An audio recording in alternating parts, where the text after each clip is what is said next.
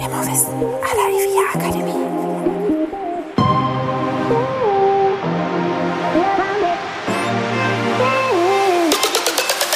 Herzlich willkommen bei Immowissen à la IVIA Akademie. Wir servieren Ihnen kuriose Geschichten und knallharte Fakten aus der Immobilienwelt.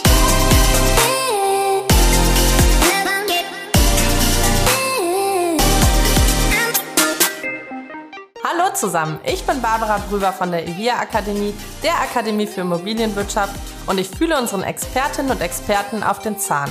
Heute Herrn Dr. Wolfgang Lang.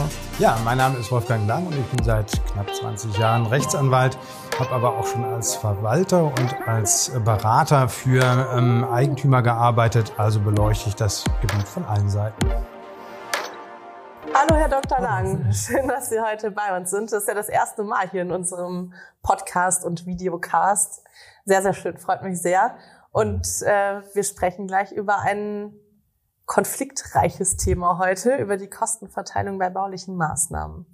Und ähm, wenn wir uns so die WEG-Reform nochmal anschauen, dann war ja eine wesentliche Veränderung in Bezug auf die baulichen Maßnahmen, dass ähm, bauliche Veränderungen schon allein mit einer einfachen Mehrheit beschlossen werden können. Das ist ja nicht ganz ohne, oder? Welche Konsequenzen bringt denn das mit sich? Genau, also man muss sich äh, grundsätzlich angucken, dass bei den baulichen Veränderungen zwei Interessen gegeneinander spielen. Das eine ist das Interesse des Bauwilligen, der möchte eine bauliche Veränderung herbeiführen und das äh, auf der anderen Seite steht das Konservierungsinteresse der anderen Eigentümer, die wollen, dass die Liegenschaft so bleibt, wie sie ist.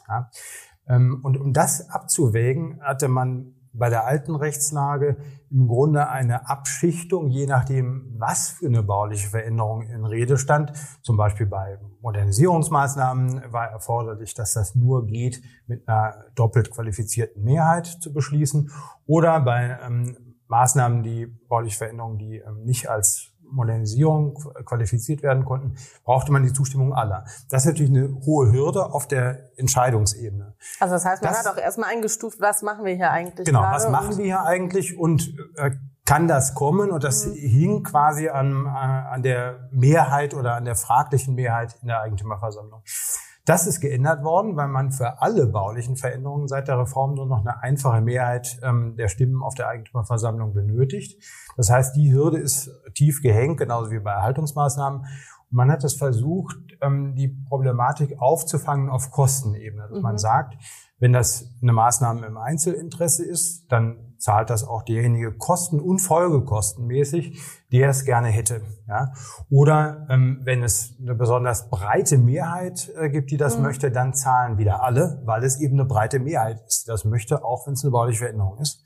Äh, und wenn es ein Zwischending ist sozusagen ist, weder ein Einzelinteresse noch eine breite Mehrheit, dann zahlen alle diejenigen, die für die Maßnahme sind. Ähm, sofern ein exklusiver Gebrauch möglich ist, äh, führt das dazu, dass dann nur diejenigen, die das bezahlen, es auch nutzen dürfen.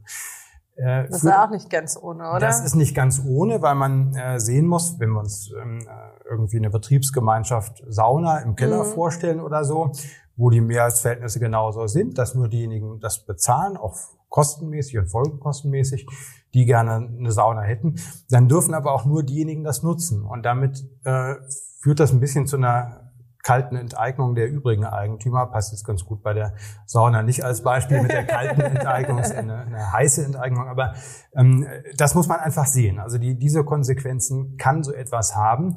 Und im Grunde genommen stellt sich auch die Frage, ob, die, ob der Ausgleich auf Kostenebene ausreichend ist, mhm. diese beiden Interessen gegeneinander abzuwägen.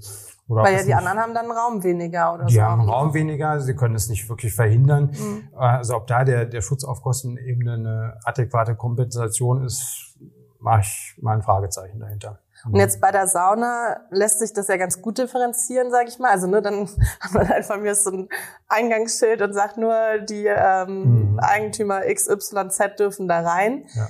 Ähm, es gibt aber ja auch bauliche Veränderungen, Baumaßnahmen, die gar nicht so getrennt werden können. Also wenn ich am Eingangsbereich was umgestalte, wenn ich eine Rampe zum Beispiel für Rollstühle und mhm. Kinderwägen oder so in den mhm. Eingangsbereich mache, dann kann ich ja den anderen, also das ist ja schwierig zu sagen, naja, also alle anderen, die jetzt dagegen gestimmt haben, die dürfen nur noch die Treppe nutzen. Genau. Und das ist eben ein Problem, das der Gesetzgeber vielleicht gesehen hat, aber was man tatsächlich nicht vermeiden kann, diesen Trittbrett-Effekt, so nennen wir das, wo ähm, ein exklusiver Gebrauch nicht möglich ist äh, und alle es letztlich nutzen können, aber kostenmäßig sind gleichwohl nur die beteiligt, die mit Ja gestimmt haben.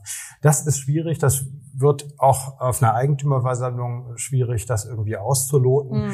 Ähm, mein Tipp ist generell, ähm, dass man bei allen baulichen Veränderungen die Kostenfolge und auch Nutzungsmöglichkeit ähm, mit in den Beschluss hinein formuliert. Das hat mehrere Vorteile. Zum einen mache ich damit äh, transparent, auch für die Zukunft und für etwaige Rechtsnachfolger, wer an den Kosten und Folgekosten beteiligt ist. Denn in der Beschlusssammlung steht ja nur das, was im Beschluss drin steht. Ja? Mhm. Und die Kostenfolge hängt an der Einheit, ist also einheitsbezogen. Wenn ich äh, Dachgauben habe und ich habe äh, die Kostenfolge nur für den betroffenen Eigentümer im Dach, dann sehe ich das im Grunde nicht, wenn ich mir die Dachwohnung kaufe, es sei denn, es steht in der Beschlusssammlung, im Beschluss drin. Weil das Abstimmverhalten in der Eigentümerversammlung, das wird ja nicht in der Weise dokumentiert, dass ich sehe, ach, ähm, ich habe jetzt da Kosten und Folgekosten mhm. an der Backe, wenn ich mir die Dachgeschosswohnung kaufe. Also, also das, das, heißt aber, es ist an die Einheit gebunden und wird mit vererbt. Ne? Also wenn das wird quasi mit vererbt. Wenn genau. ich als Eigentümer mhm. einer Einheit äh, für etwas gestimmt habe, dann kriegt ja. mein Nachfolger auch dieses dafür und in gleicher Konsequenz, ich wollte nicht die Sauna mitnutzen, äh, darf er dann auch die Sauna nicht mitnutzen. Ja, also wenn ich, wenn ich, genau, wenn ich ähm, in dieser Betriebsgemeinschaft drin bin, dann hänge ich da drin. Ja, auch als jemand, der die Wohnung erbt, in mhm. Anführungsstrichen, mhm. oder kauft, ne? als Rechtsnachfolger. Ähm, das kriege ich nur transparent, wenn es im Beschluss mit hinein formuliert ist. Und man muss sehen, die, die Reform hat ähm, in Paragraph 20 und 21 die baulichen Veränderungen und die Kostenfolgen in dem 21 geregelt. Ob man dann die richtige Kostenfolge erwischt, sozusagen bei der Subsumption, äh, ist natürlich nicht immer ganz leicht zu mhm. entscheiden. Mhm. Ja. Ähm, auch um dieses Problem zu lösen, kann ich ähm, die Kostenfolge in den Beschluss hineinformulieren. Und selbst wenn die Subsumption falsch war, also der 21 falsch angewendet worden wäre, mhm. äh, ich kann ihn auch bewusst falsch anwenden, dann ist ein solcher Beschluss nur anfechtbar und nicht nichtig. Das heißt, spätestens ab Bestandskraft und so will der 21 das in seinem letzten Absatz auch selbst vorschlagen, sozusagen spätestens ab Bestandskraft habe ich Rechtssicherheit. Mhm. Und das ist also sozusagen doppelter Vorteil. Ich kann ähm, ganz transparent die Kostenfolge auslösen, die ich möchte. Ähm, und ich habe es für die Nachwelt dokumentiert. Etwas, was nicht geregelt ist, ist ein Ausstiegsszenario. Wenn ich in so einer Betriebsgemeinschaft drin bin, wie komme ich da eigentlich wieder raus? Mhm. Ja, wenn ich mir die Dachgeschosswohnung kaufe, komme ich wohl schwer wieder raus. Ne? Ja gut, also wenn es jetzt um die Gaube geht, würde ich sagen. Das ist auch fair. Aber, das ist noch irgendwie fair, ne? Aber ja, wenn ich jetzt irgendwie. Aber bei der, bei der Sauna dann wird's halt fies. Äh, Gemeinschaft, da ist es dann irgendwo fies, wenn ich nicht saunieren möchte oder nicht kann oder was auch immer. Dann habe ich ein Problem, da rauszukommen. Es ist zumindest nicht geregelt, da muss man jetzt mal gucken, was die Rechtsprechung draus macht. Mhm. Mhm. Aber das heißt auch, wenn ich, äh, weiß nicht, eine E-Ladestation oder was äh, mitfinanziere und kein E-Auto habe und so weiter, ja, erstmal. Komme ich erstmal nicht raus. Oder zumindest ist es nicht geregelt, wie es mhm. geht. Ja, muss man Fantasie entwickeln. Rein komme ich in die Betriebsgemeinschaft. Das ist im 21 geregelt, dass ich nachträglich sozusagen da hineinkomme. Und dann zahle ich einen Ausgleich oder wie funktioniert das? Ja, und genau. äh, ab dann quasi einfach die laufenden Kosten mit. Ja, äh, nein, man äh, beteiligt sich durchaus auch an den Ursprungskosten. Mhm. Mhm. Ja. Aber beim Ausstieg äh, ist eben nicht geregelt. Ja. Hätten Sie denn da trotzdem irgendwie einen Tipp, wie man es vielleicht versuchen kann? Also es gibt ja einfach wirklich Szenarien, wo es, also nehmen wir an. Ich würde es versuchen, spiegelbildlich ähm, mm. zu gestalten, dass man sagt, okay, wer einen Anspruch hat, reinzukommen, kann vielleicht auch mit Beschluss wieder raus, so Kehrseitentheorie, was auch immer, mhm. aber das ist natürlich total willkürlich und es ist auch nicht ganz ungefährlich, weil sie können ja immer nur dort Beschlüsse fassen, wo sie auch Beschlusskompetenz haben. Mhm. Und die Beschlusskompetenz für ein Ausstiegsszenario, die ist nicht geregelt. Ist nicht da, ja. Ist ein Problem. Und für den Verwalter haben Sie da irgendwie einen Tipp, wie der damit umgehen kann? Nee, ne? Also wenn, vielleicht kann man es äh, an einem nicht so kostenmäßig weitreichenden mhm. Beispiel mal durchexerzieren und gucken, was die Rechtsprechung daraus macht. So eine Art Testballon fahren. Mhm. Das wäre vielleicht eine Empfehlung. Dass man, dass man was anstößt, ohne dass gleich äh, ein Riesenchaos entsteht. Mal gut, was passiert. Ja, genau. Nette Idee auf jeden Fall. ja. Und dann schauen wir mal und dann machen wir die kritischen Fälle danach dann. Dann Genau. hauen wir so richtig auf den Puls. Erstmal den Testballon. Habe ich denn eine Chance, irgendwie ähm, ja zu verhindern, dass ich Kosten mittragen muss, wenn jetzt äh, das für die ganze Gemeinschaft beispielsweise grundsätzlich sinnvoll ist, äh, diese bauliche Maßnahme und Ja, ob sie sinnvoll ist, die bauliche Veränderung ähm, oder nicht, davon hängt die Kostenbeteiligung nicht ab, sondern Mhm. die Kostenbeteiligung hängt davon ab, ob es im Einzelinteresse erfolgt, dann zahlt der, Mhm. äh, oder ob, ähm, tja, leider nicht qualitativ, sondern quantitativ, quantitativ eine neue doppelt qualifizierte Mehrheit sich dafür entscheidet, dann zahlen alle. Ja? eben genau dann. Und da Und da kann ich nur darauf Einfluss nehmen, indem ich sage, naja, wenn ich da an den Kosten nicht beteiligt werde, stimme ich nicht dafür, äh, weil dann wird die doppelt qualifizierte Mehrheit vielleicht nicht erreicht. Ne? Das wäre ein Weg, aber das ist spekulativ. Das weiß man dann erst hinterher, ne? mh, nach der Abstimmung. blöderweise. Ja, blöderweise erst nach. Ja, Ja. Kann sie auch so Probeabstimmungen machen, aber das ist, ähm, das führt ja dann auch zu einem verzerrten Abstimmverhalten. Ne? Und dann riskiert man ja wieder, dass jemand sagt, na gut, Dann doch nicht. ich zeig stimme mal doch- nicht mit auf, Ja, dann genau. muss ich ich- mit zahlen. Also das, das ist unbefriedigend so etwas. Mhm. Und deswegen kann man es eigentlich nur dadurch irgendwie lösen, dass man es in den Beschlusstext hineinnimmt Mhm. und jeder weiß, über welche Kostenfolge er mit abstimmt. Ja, Mhm. Dann könnte Mhm. es gehen. Also das halte ich für einen guten Tipp. Nochmal so äh, dann konkret zusammengefasst, also wie, also nochmal so als Leitfaden äh, läuft die Kostenverteilung, also sprich, das Interesse liegt bei einer Person, dann zahlt in der Regel auch Ja. diese eine Person. Ja, ganz sicher. Das gilt für privilegierte Maßnahmen, Ja. also sprich Barriere ähm, verbessernde Ja. Maßnahmen, äh, schnelles Internet, Ja. Einbruchschutz. Einbruchsschutz und äh, E-Ladestation Ja. oder Mhm. ja.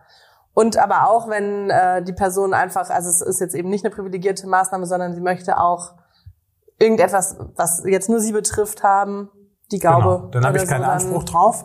Ähm, also ich kann es nicht verlangen, das Mhm. äh, ob habe ich nicht zwingend in der Hand. Ähm, aber wenn es kommt, kann die Gemeinschaft sehr frei entscheiden, ähm, erlaubt sie das, will sie es selber durchführen als Gemeinschaft oder überlässt es dem äh, Antragsteller. Mhm. Ähm, aber da, da, da sind alle Spielarten möglich. Ne? Mhm. Ja, und kostenmäßig bin, bin ich dann auch drin, weil es ist etwas, was ich Mhm. mir selber wünsche im Einzelinteresse. Also die, dieses Einzelinteresse, was die Kosten und Kostenfolge äh, auslöst für den ähm, Antragsteller, die hängt nicht nur daran, ob ich einen Anspruch darauf habe, sondern nur, ob es mein Interesse ist, was ich auch so artikuliere. Könnte ich das auch einfach erstmal anregen? Also sagen Klar. hier, weiß ich nicht. Ich kann auch Äh. taktisch vorgehen und sagen, das ist vermutlich etwas, was alle haben wollen. Zum Beispiel eine Umrüstung mit E-Mobilität. Wenn ich ahnen kann, dass die sich eh alle den Tesla schon in die Garage gestellt haben und sich freuen, wenn sowas kommt, dann rege ich das nur an. Also wenn ich etwas nur anrege, dann gebe ich den Anstoß dafür, dass die Gemeinschaft sich mit dem Thema befasst. Ja, dann bin ich auch nicht in der Kostenfolge drin. Ist ja nicht ganz unpraktisch. Das ne? ist nicht ganz unpraktisch. Genau. Mhm. Ja, ja. Okay, und äh, wenn es aber ähm, diese qualifizierte Mehrheit gibt, dann müssen alle zahlen. Ja. Und wenn nur eine Interessensgemeinschaft besteht, die etwas haben möchte, der Beschluss sagt, okay, Mhm. ist in Ordnung, machen wir, dann zahlt diese Interessensgemeinschaft. Genau. Ja. Das ist so die Wenn we Faustregel. genau, wenn weder der Einzelinteressenfall noch die doppelt qualifizierte Mehrheit erreicht ist, dann zahlen diese mit Ja stimmenden. wer ja also wer ja sagt, zahlt. Ja, genau. Yeah.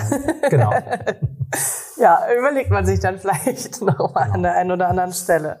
Super. Gibt es denn noch irgendwas, was Sie sagen würden, das ist ganz wichtig dabei zu beachten, sollten Sie Wissen mit auf den Weg nehmen? Ähm, ja, also wichtig ist für den Verwalter, dass er ähm, das alles gut dokumentiert. Ja? Mhm. Also bei baulichen Veränderungen ist das Abstimmverhalten immer gut zu dokumentieren.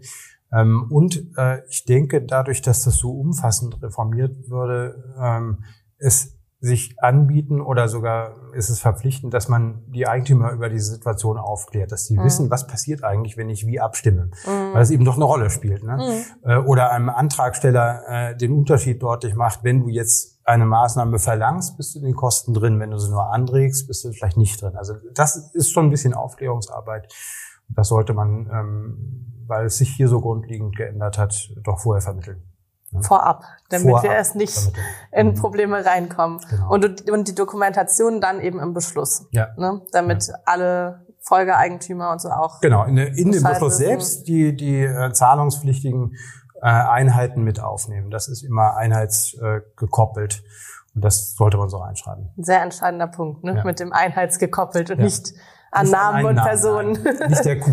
Ich kann auch nicht sagen, äh, mein Mann zahlt, ich als Frau ja. nicht in der Wohnung oder genau, so. Genau. Das geht auch nicht.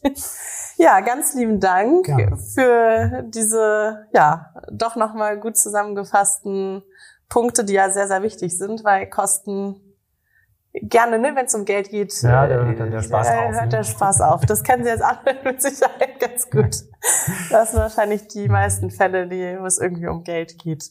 Ja, wenn Sie noch Fragen haben oder tiefer einsteigen möchten in das Thema, dann schauen Sie gerne mal auf evia-akademie.de. Der Herr Dr. Lang und ich, wir haben auch schon mal eine Veranstaltung dazu ähm, durchgeführt, beziehungsweise Sie haben ja als Experte da ganz, ganz viel nochmal in die Tiefe gehend erzählt. Und ähm, genau, das wurde aufgezeichnet und da können Sie sehr, sehr gerne jederzeit nochmal reinschauen. Die Veranstaltung hieß Baumaßnahmen in der Wohnungseigentümergemeinschaft, Erhaltungsmaßnahmen und bauliche Veränderungen nach der WEG-Reform. Da geht's ja nochmal tiefer, tiefer rein. Ne? Genau. Und da differenzieren Sie dann ja auch nochmal, was welche Maßnahmen sind und wo die dann drunter fallen und wie die zu. Und wir befassen uns zudem eben mit Erhaltungsmaßnahmen, also nicht nur mit baulichen Veränderungen alle Baumaßnahmen. Alles, was irgendwie mhm. gebaut und geändert werden genau. kann. Ja, und ansonsten, wenn Sie noch irgendwie Vorschläge für den Podcast haben, Ideen, Anregungen, irgendwelche Wünsche, dann sehr, sehr gerne an podcast.evia-akademie.de. Wir hören uns in zwei Wochen wieder. Immer Wissen aller Evia Akademie.